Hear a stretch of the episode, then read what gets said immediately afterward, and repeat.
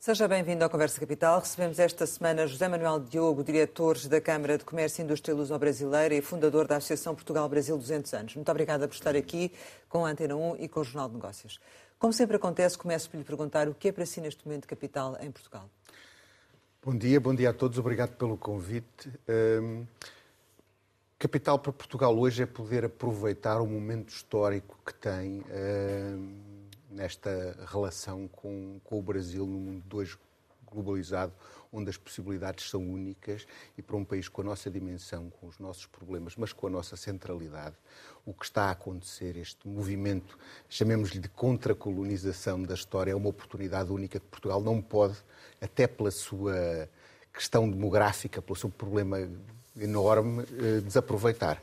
E isso, eh, no meu entender, é o cerne das questões e todo o trabalho difícil que há para fazer sobre isso e por cima dos problemas e das oportunidades que isso levanta, o que é capital hoje uh, em Portugal, no meu entendimento. E, e teremos a oportunidade certamente de uh, explorar um pouco mais essa ideia, mas uh, a atualidade leva-nos para o facto de estarmos a transmitir este programa na altura em que o Presidente do Brasil está em Portugal.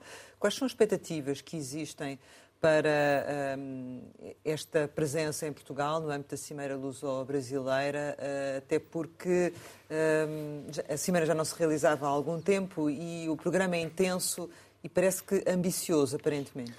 Uh, isto era uma cimeira há muito tempo desejada, foi muito trabalhada, quer em Portugal, quer no Brasil, mas sobretudo em Portugal. Com um, digamos, um frenesi pouco habitual nestas coisas. É realmente um momento importante a última cimeira aconteceu em 2016, foi, foi em Brasília. Era eh, já Primeiro-Ministro António Costa, mas era, era Michel Temer o Presidente. A agenda não foi muito ambiciosa na altura e depois uh, aconteceram eleições no Brasil, aconteceu a pandemia e tudo ficou, em, em, ficou parado, ficou em banho-maria. Nesta altura, há um, há, um, há um fator específico. É assim, diz que esta é a primeira viagem que o Lula da Silva faz à Europa, mas ele já esteve em Portugal depois de presidente eleito. Esteve em novembro, onde, onde veio ter algumas reuniões de trabalho, algumas com já na, na, mira de ir tomar posse no dia, no dia 1 de, de janeiro, com muitas personalidades ilustres do Brasil, pessoas com cargos públicos, magistrados, juízes, que hoje moram ou têm residência em Portugal.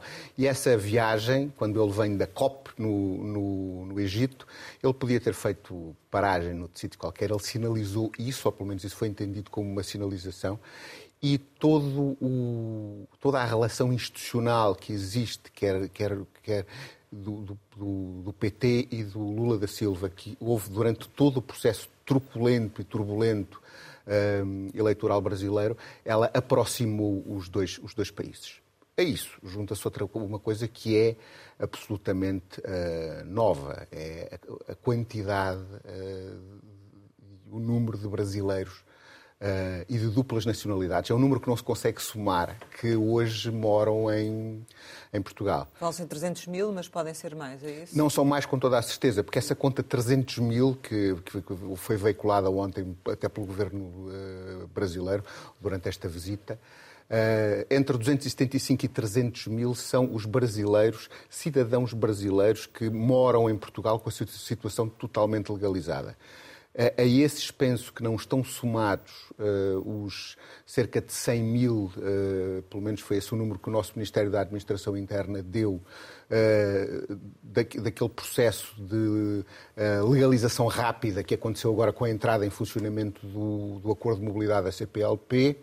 Um, e existem as duplas nacionalidades, que isso é um, um há cerca de 400 mil uh, brasileiros com dupla nacionalidade e atirando esses, eles obviamente não estão todos em, em, em Portugal ao mesmo tempo, mas uh, os números consensuais uh, serão à volta de meio milhão de, de, de brasileiros. Entre brasileiros e luso... Brasileiros, brasileiros. europeus com, com, com dupla nacionalidade. Por exemplo, a terceira comunidade em Portugal são italianos, não é? E, obviamente, no, no, no, são italianos verdadeiros são, são muito poucos. Eles são, não é que não sejam italianos verdadeiros, é? mas são é, duplas nacionalidades brasileiras com a Itália que moram em Portugal. E outro fenómeno ainda muito curioso, muito recente, que é. Hum, esta força centrípeta de Lisboa que, ao cair nas boas graças da, da, do olhar da elite, isso é também inovador, os brasileiros tiveram, descobriram Portugal por conta de muitos processos, de, desde, o, desde o do, do Scolari, quando foi treinador de, da seleção portuguesa, começou aí em 2002, até Uh, até ao, à TAP, à Lei da Nacionalidade, tudo contribuiu para que de repente Lisboa passasse a existir para os brasileiros uh, uh, com poder económico, os brasileiros de alta renda, como eles dizem. E isso traz, traz o Brasil, traz Portugal para o centro da equação e uma nova descoberta. E isso intensifica o relacionamento ou, ou obriga a um relacionamento maior com Portugal? Isso, isso muda tudo. Mudou tudo, aliás, muda tudo, não é só a minha opinião, muda tudo se olharmos para os números da economia entre uh, os números crescem de forma assustadora. A balança comercial era de 2 mil milhões de euros em 2020, é de 5 mil milhões de euros em, em 2022, que são os números da, da, da, da Comex. A Comex é uma espécie de Instituto Nacional de Estatística do Comércio no, no Brasil.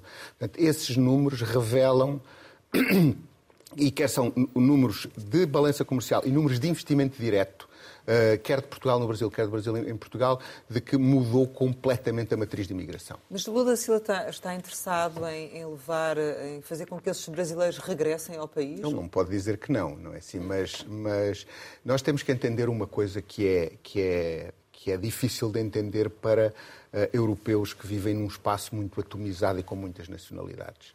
Uh, o Brasil, Portugal tem 10 milhões de habitantes, não 10 milhões de portugueses, infelizmente, uh, mas tem 10 milhões de habitantes. Uh, e tem um território que é do tamanho do Espírito Santo, que é um dos estados mais pequenos do Brasil. O, o, Brasil, entre a, a, localidade mais remota do sul e a mais uh, remota no norte, que é o Oiapoque e o, e, o, e o Chuí, é mais longe que de Lisboa a Moscou.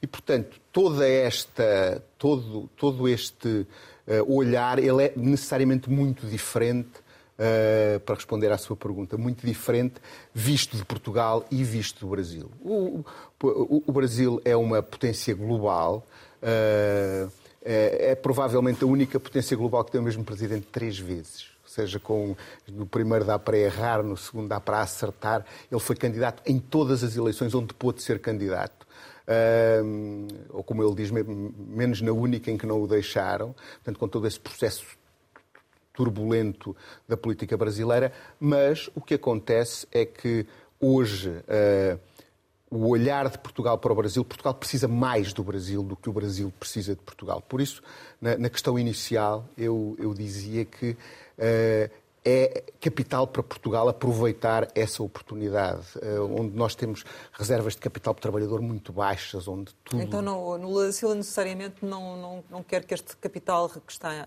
em Portugal regresse ao país, ou, ou quer aparentemente, mas não faz grande questão, é isso?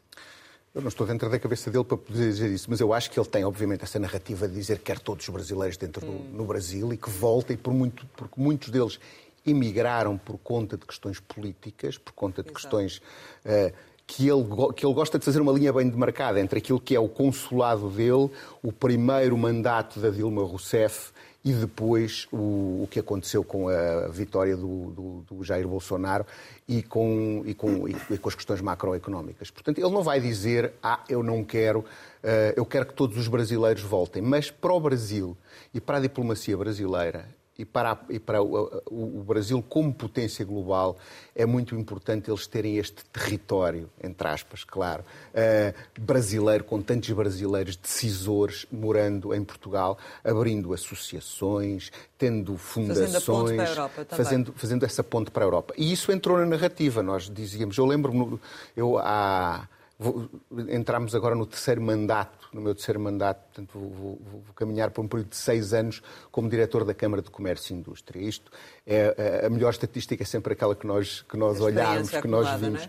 E o, o, os inputs que nós recebemos por conta dos brasileiros hoje que querem vir para Portugal, que querem trabalhar a Portugal e há quatro anos e meio atrás é completamente diferente. Eles hoje já não vêm à procura só de segurança ou só de um sítio para terem uma segunda casa ou para terem um plano B para o caso de aquilo correr mal. Eles hoje vêm têm, fazem investimentos, compram uh, património e mais, chamam os outros brasileiros que também viviam no exterior. Isso é quando o Miami, Lisboa se torna na Miami, eh, uma Miami na Europa para os brasileiros, que são os brasileiros com renda disponível que investem no exterior. Essa matriz de mudança, obviamente que faz com que Lula da Silva diga que quer todos os brasileiros eh, em, em, no Brasil, mas não é por acaso que ele faz duas visitas eh, a Portugal e escolhe Portugal não é só nós dizermos que é a porta de entrada para a Europa. As ações falam por si. Ele, ao fazer isto, ele nomeia Portugal como a porta de entrada do Brasil para e a é, Europa. E é mesmo esse o sentimento de uma Miami eh, para, para os brasileiros? Uh, os brasileiros de alta renda, com, com, aqui, aqui é a minha experiência, dos brasileiros com poder de compra. Os brasileiros com poder de compra, eles têm uma, não resisto a citar uma historiadora brasileira que é a Luísa Starling, uma querida amiga, que diz sempre, eh, que tem num dos livros que se chama Brasil, uma biografia, diz: os brasileiros sempre se olham como se fossem não brasileiros. Eles olharam-se como portugueses no século XVIII, como uh, ingleses, franceses no, no século XIX, como americanos no século XX e hoje talvez se olhem como portugueses de novo. Passaram 200 anos, o, o, houve mais do que tempo, houve ditaduras pelo meio, houve muitas, muitas tensões sociais, muitas narrativas que chegaram até à educação e hoje os brasileiros olham para Portugal uh, com um carinho, com, uma, com, com, um olhar histórico que faz com que sim, com que uh, apesar de haver um oceano no meio, o voo de São Paulo para Lisboa dura exatamente o mesmo tempo que o voo de São Paulo para Miami. E, portanto, isso passou a ser uma possibilidade mais, passou a ser natural para os brasileiros morarem em Portugal, investirem em Portugal, viverem em Portugal. E isso não acontecia antes, isso é que é, é, que é novo. Já mencionou a questão da evolução da balança comercial. Vamos agora explorar outros temas de âmbito económico. Qual tem sido a expressão do investimento brasileiro uh, em Portugal nos últimos anos? Como é que tem evoluído? O, os setores de, de onde, os, onde ele, ele, tem evoluído bem, 50,8% de aumento, portanto... Entre que anos? Entre 2020 e 2022. Eh, eu, sob risco de errar algum dos números, eles estão todos disponíveis uh, na Comex, que é um, é o site de estatística do, do, do, Governo do Brasil, mas são os, os setores onde se faz esse, o investimento do Brasil em Portugal, que são os setores do, do, da aeronáutica, que são muito importantes.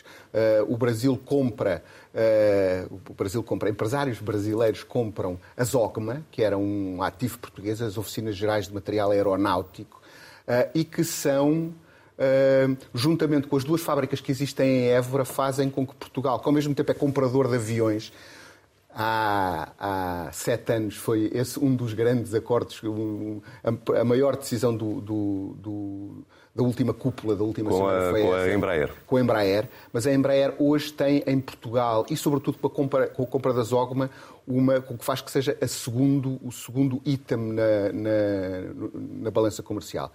Há a siderurgia também, porque a maior siderurgia nacional também foi comprada por um grupo uh, brasileiro. E isso, num país com uma economia do tamanho da nossa, só isso é um game changer, não é? Portanto, são, uh, uh, faz, faz toda a diferença. Como o contrário existe também, sobretudo por conta de duas empresas, que depois impactam na balança comercial, que é a Galp e a EDP.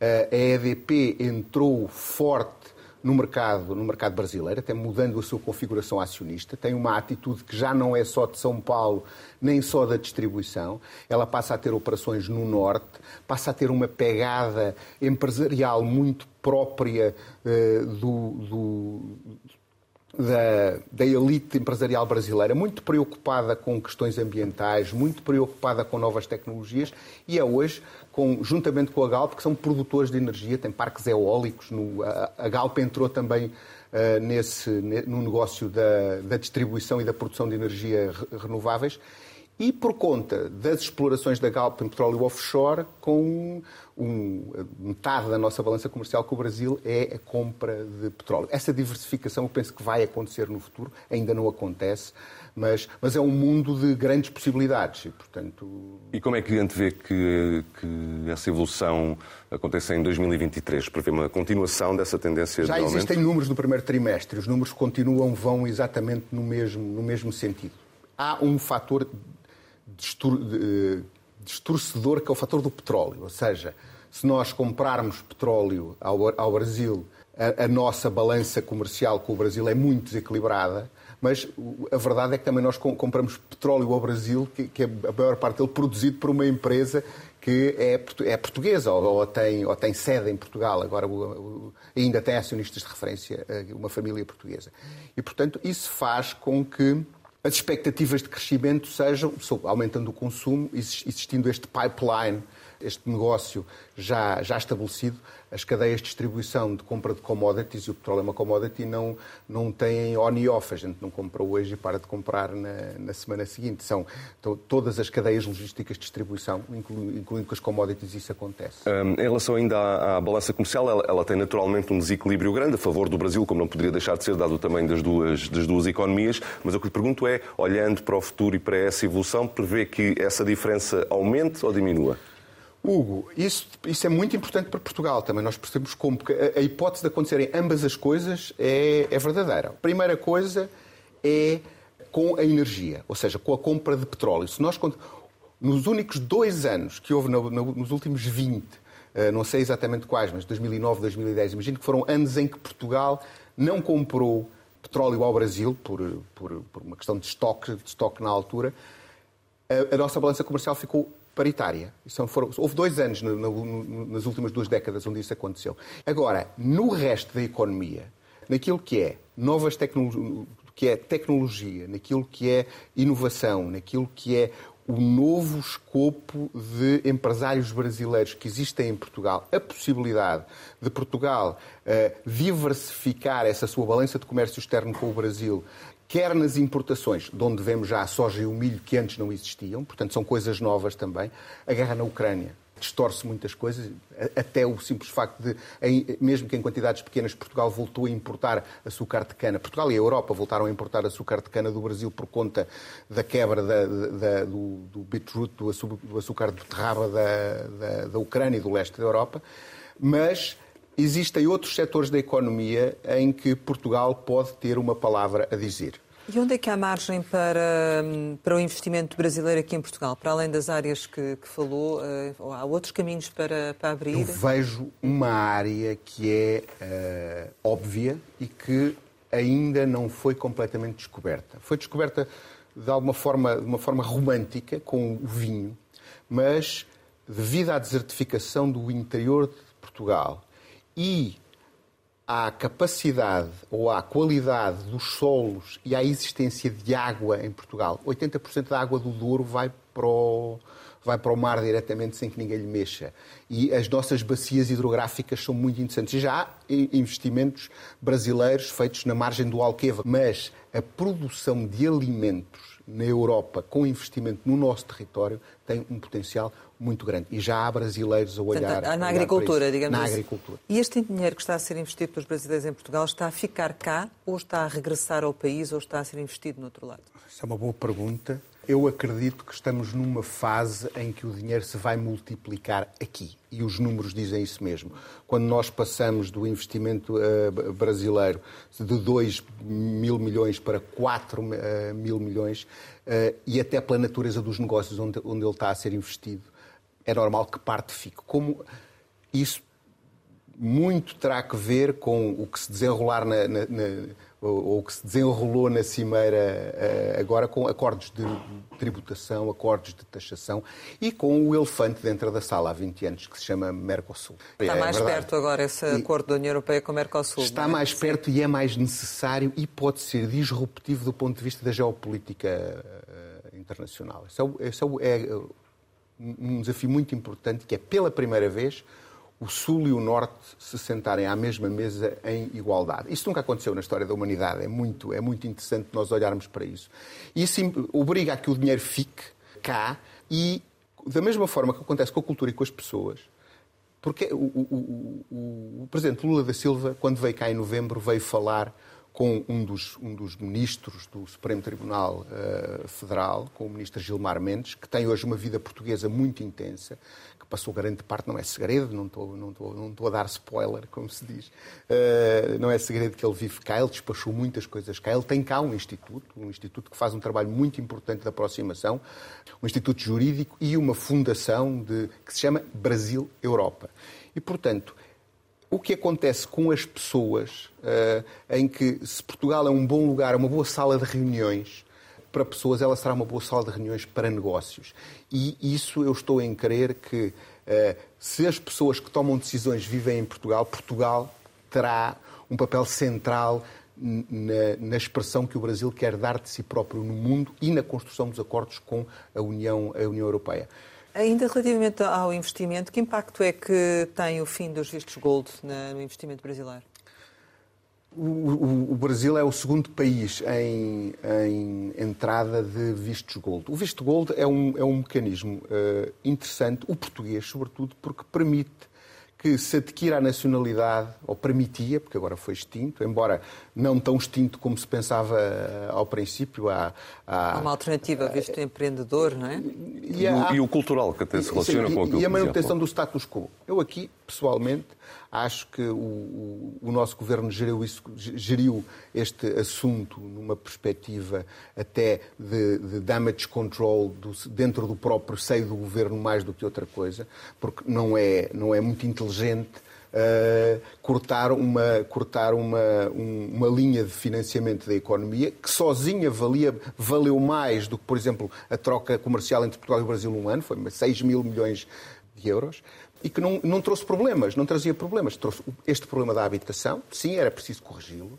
Uh, nós até, dá, até demos uma. Sim, mas o fundamento que esteve na base noutros países do fim dos vistos gold não era o mesmo que em Portugal. Não era, por conta sim. da imigração que nós temos. Claro. Não é? Portanto, não há práticas ilícitas uh, agregadas ao, ao visto gold.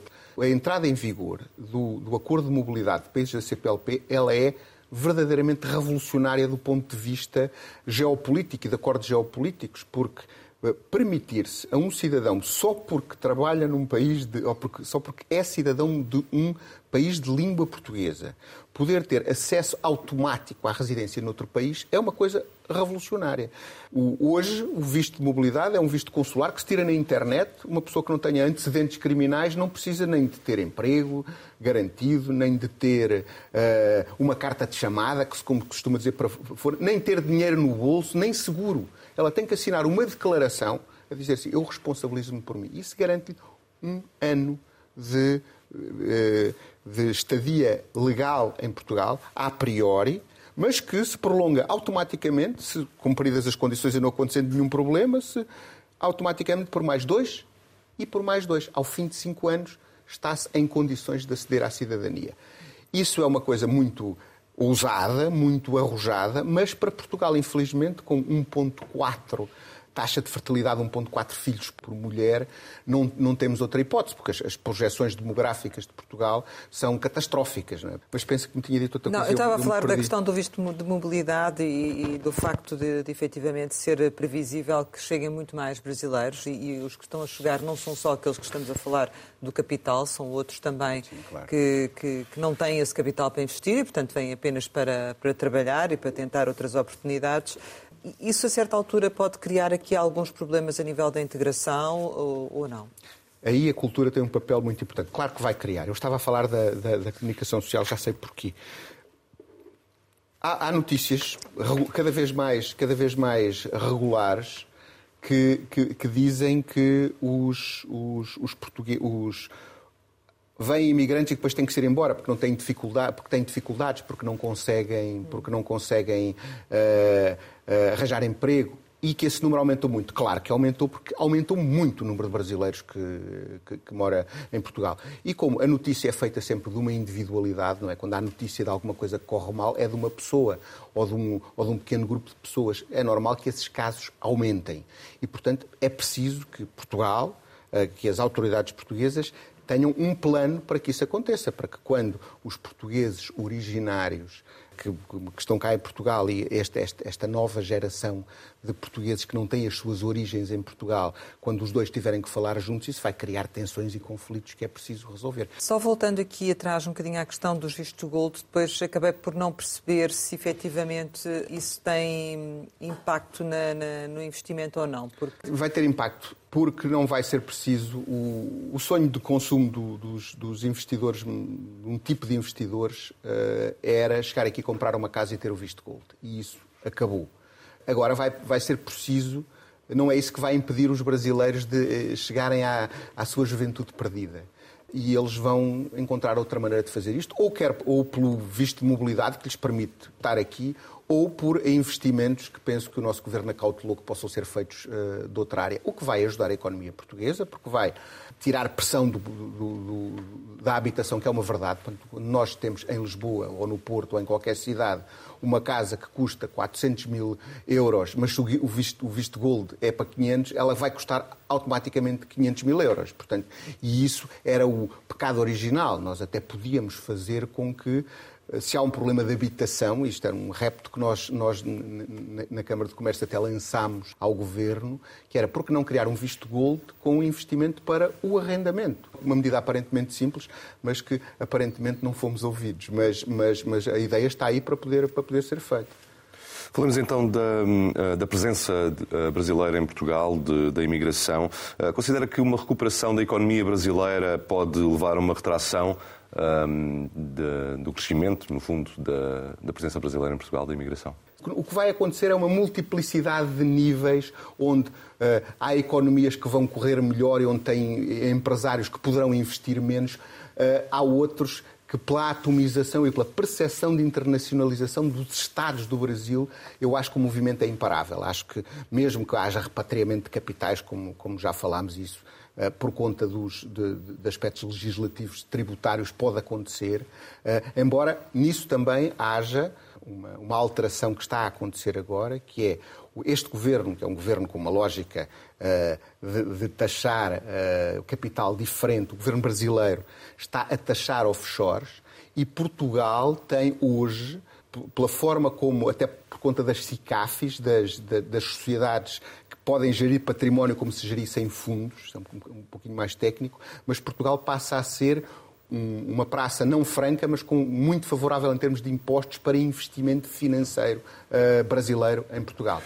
Há pouco uh, mencionou que uh, um dos fatores que influencia a imigração brasileira para Portugal pode, por vezes, ser o fator político. Pergunto agora, uh, pergunto ao contrário, ou seja, um eventual governo de direita em Portugal pode ter influência nessa, nesse fluxo de brasileiros que tentam vir para Portugal? Eu gosto sempre da frase é a economia estúpida, de forma a que seja mais importante do que as outras. Mas num país pequeno como o português, como Portugal, um governo de extrema-direita pode ser um problema. Muita da nossa economia, da economia portuguesa, ela é, não é, ela é muito centrada no Estado e nas opções que o Estado faz, ao, ao contrário do Brasil, por exemplo, onde, independentemente do governo ser de extrema-direita ou, ou de esquerda, acaba sempre por a economia funcionar.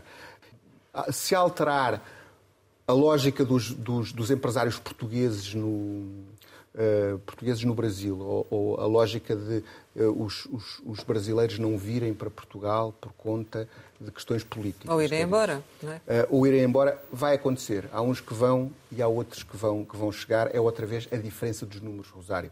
É, estamos a olhar de um universo de 230 milhões para um universo muito pequeno e o, o, que vai acontecer é que a palavra a ser dita no regime de portas abertas, a deles, é sempre maior do que, do que a nossa. E se nós abrimos as portas, uh, vamos ter que viver com elas abertas. Uh, sinto que essa questão que falava há pouco da, da, da integração uh, passa também não só pela forma como os brasileiros veem Portugal, mas também como os portugueses veem os brasileiros em Portugal. Eles já existem neste momento, tenderão a intensificar-se ou a fazer aqui. Não se está a trabalhar eh, suficientemente nesta não, área? Não está, não, não, está. Nessa área não está. Na área, e isso é uma área que se trabalha, a meu ver, com cultura. Que se trabalha com não focando no problema, mas focando na oportunidade. Há, episodicamente, aqueles problemas dos, dos youtubers brasileiros que os nossos filhos, que os, que os, portugueses agora ouvem e que até lhes mudam o vocabulário e que isso cria, cria uh, problemas e cria fenómenos até de, de, Isso não é português correto. é? Mas, outra vez, quando nós abrimos a porta, nós depois temos que saber viver com ela, com ela aberta. O, o, o reitor do seminário de Coimbra, uh, o, o sacerdote Nuno Santos, ele fez um investimento muito grande no seminário e que está a ser aproveitado por brasileiros. Ele diz uma coisa do alto da sua santidade. Eh, ele é, uma, ele é um sacerdote jovem, mas com muito conhecimento do mundo. Ele diz, diz uma coisa muito interessante, que é o, os brasileiros vão tomar conta disto. A questão é nós, é nós querermos ajudá-los a fazer isso ou não. Mas a atitude, a atitude da parte do, do, da comunidade brasileira é, é, também essa? É de, de colonizar? Eu chamei contra-colonização, mas contra-colonização não é necessariamente uma coisa, uma, coisa, uma coisa má. Agora, há lugares em Portugal onde a matriz, eu não diria colonização no sentido negativo das coisas, mas o, o presidente da Câmara de Cascais, Carlos Carreiras, dizia: Eu aqui tenho 25% de brasileiros que vivem em comunidade, que vivem, que fazem churrasco e que, que há casas que passaram a ter um quarto para a empregada. Ou seja, isso é eu não, quando digo contra a colonização não digo negativo, mas é diferente aos, aos, aos nossos olhos. E isso é uma coisa com que o dinheiro fala mais alto em muitas destas coisas e, portanto, existindo isso, é normal que nós tenhamos que, que nos habituar com isso. Como esse problema se resolve?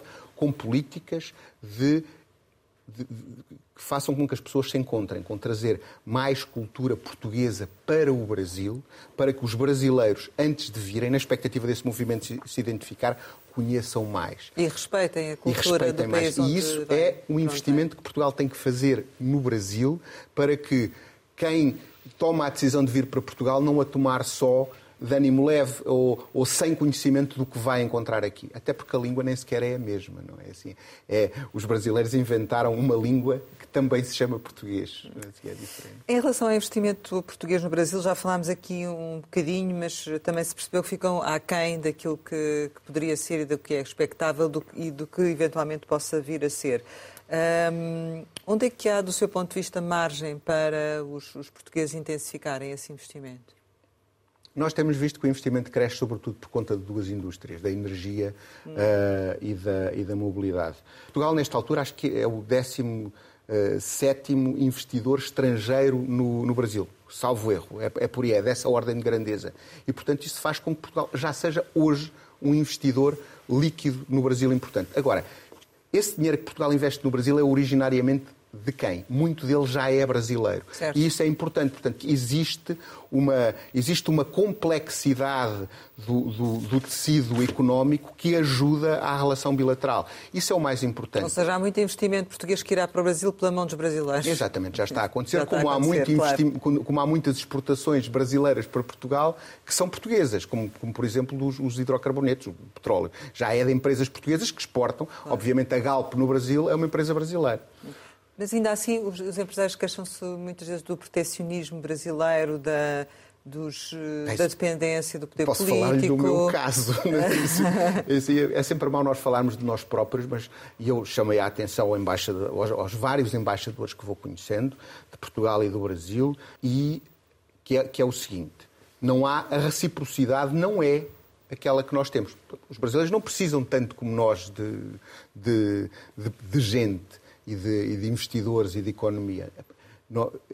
As dificuldades de um empresário português no Brasil são muito maiores do que as de um qualquer estrangeiro em Portugal. O Brasil é protecionista, muito menos viciado em protecionismo, e aí ó, honra seja feita a este último governo que simplificou muitos processos, nem tudo foi ideologia, houve muitas coisas boas que aconteceram do ponto de vista uh, económico, mas um empresário português no Brasil tem dificuldades com a não ser que seja um grande investidor, tem dificuldades com abertura de conta, com, com, com, com estadia. Com... Aqui qualquer estrangeiro, ao fim de uma semana, abre uma empresa e uma conta. No Brasil não é, não é possível ainda hoje, apesar do, do Tratado de Amizade de Porto Seguro, não é, possível, não é possível a um português ter uma empresa sozinho. Ele tem que ter um sócio brasileiro. Portanto, a não ser que seja investidor e que seja uma coisa grande, ou seja, para a maior parte do nosso, dos nossos investidores e empresários que são pequenos, isso é uma dificuldade. Uma das coisas que espero que esteja em cima da mesa para que essa igualdade de direitos uh, na agenda que está a ser preparada, que é sobretudo uma agenda que tem a ver com a cultura, que tem a ver com a, com a tecnologia, que tem a ver com a educação e, e que nós temos tanto, estamos a educar tanto a classe, a, a, a futura classe dirigente brasileira está a ser educada nas universidades portuguesas. Uma das grandes, uma das, das partes mais importantes e desejada pelo Brasil da agenda é a equivalência do secundário e do primário, e isso pode parecer uma coisa pouco importante, mas não. Isso é fazer com que não haja ruptura na vida das famílias quando se muda do Brasil para Portugal. Portanto, isso é um indicador, como a Rosário muito bem dizia, de que vai recrudescer, vai aumentar o número de brasileiros que vão, que vão poder vir para Portugal, porque esse é um dos pedidos específicos do Brasil e que, em troca, nós, nós, nós consigamos ter isso, consigamos ter uma vida um bocadinho mais facilitada, poder ter uma conta bancária, poder ter o, o acesso ao RG, ao Registro Geral, o nosso bilhete de identidade, uh, com, com, com, as, com, as, regras que nós, que, nós, que nós oferecemos aqui também aos, aos, aos brasileiros. Há pouco, quando falávamos da uh, balança comercial, uh, nós falámos sobre o tema das exportações portuguesas para o Brasil. Como é que elas uh, têm evoluído? Quais são os produtos mais procurados? Os, os, os de sempre. Isso não mudou muito. O azeite, 30%, o vinho, 20%. E, portanto, a produção de vinho, há muitos brasileiros a produzir vinho em Portugal, é outra coisa. Onde, onde nós vemos essa complexificação é nisso. Eh, há, há muitas explorações vinícolas que, pela percepção de valor que tem a marca Portugal, isso é uma coisa essencial, a percepção de valor da marca Portugal. Eh, e todos os produtos, Hugo, que, possam ser trabalhados nessa área, né, onde, nós somos bons a acrescentar valor, onde o Brasil é menos bom, que continua a exportar commodities, eh, nós aí temos vantagens muito, muito importantes em podermos pegar nos nossos produtos e no nosso talento, exportá-lo com valor, com valor acrescentado. Mas para já ainda é metade é, é vinho e, Os clássicos. e azeite. E em sentido contrário? Em sentido contrário, o que vem do Brasil são os hidrocarbonetos, já falámos disso, são 50% a, a soja, a soja e o milho, que são relativamente novos na, na, balança comercial. Depois há aqueles dois negócios que já vimos também no sentido contrário, a aeronáutica e, e, e, tecnologia, onde o Portugal exporta 14% da balança comercial, sensivelmente, é constituída por produtos que têm a ver com a indústria aeronáutica, onde Portugal, apesar de não fazer aviões integralmente, é muito competitivo também, com um cluster muito importante. No, no setor do turismo, o Brasil também, eh, a importância do Brasil para Portugal também tem crescido imenso nos últimos anos. Cada vez mais turistas eh, a visitar Portugal, turistas brasileiros. Eh, e por isso pergunto-lhe se estas alterações recentes às regras do alojamento local podem ter impacto nessa tendência. Depende de como as, as, regras eh, depois na prática se verificarem que vão acontecer. Mas menos camas vai querer dizer menos turistas. Continua a, pôr a, a, as mais altas reservas eh, a, isso que se tornou um desígnio nacional. Portanto, o nosso, como se costuma dizer, o nosso petróleo, não é? Portanto, Portugal uh, recebe uh, o dobro da sua população em, em, em, em turistas e o turismo é Talvez não seja o melhor negócio de todos, porque muito do rendimento que é deixado pelos turistas aqui depois acaba por não ficar em, em, em Portugal e, sobretudo, não gera economia porque gera empregos de, de, baixo, de baixa renda e que, portanto, acabam porque quem trabalha no turismo não consegue tornar-se, não consegue uh, usar o elevador social ou o elevador económico. Portanto, isso é um problema. Agora, uh, o turismo de luxo pode ser uma, uma. E nisso estão a investir muitos empresários brasileiros em Portugal, em terem unidades, uh, como por exemplo no, no, o empresário uh, do Banco Master, uh, Roberto Mani, ele, ele comprou o, a Quinta da Romaneira, no, no, está a fazer vinho de alta qualidade lá. Portanto, esse o luxo europeu, uh, que, quando eu digo luxo europeu, é a forma como os brasileiros veem a Europa, que é outra coisa nova. Portugal passou a estar não só a ser Europa, que não era, como passou a ser o centro da Europa para muitos. E não há quem vá viajar para outro sítio que agora não passe por, por, por Portugal. E claro, o turismo é importante, pode haver impacto mas eu ainda não estou muito convencido de que o número de camas efetivamente diminua em Portugal. A privatização da TAP pode ter consequências nessa vertente do turismo? Pergunto isto porque a TAP nos últimos anos tem feito uma aposta grande em vários destinos, incluindo o Brasil. Este processo pode ter eh, impacto? Não, ter uma TAP, ter uma má TAP é sempre mal para isto, porque a TAP é um dos vértices, é um dos eixos fundamentais da relação que existe entre Portugal e o Brasil hoje, que torna o Brasil próximo de Portugal.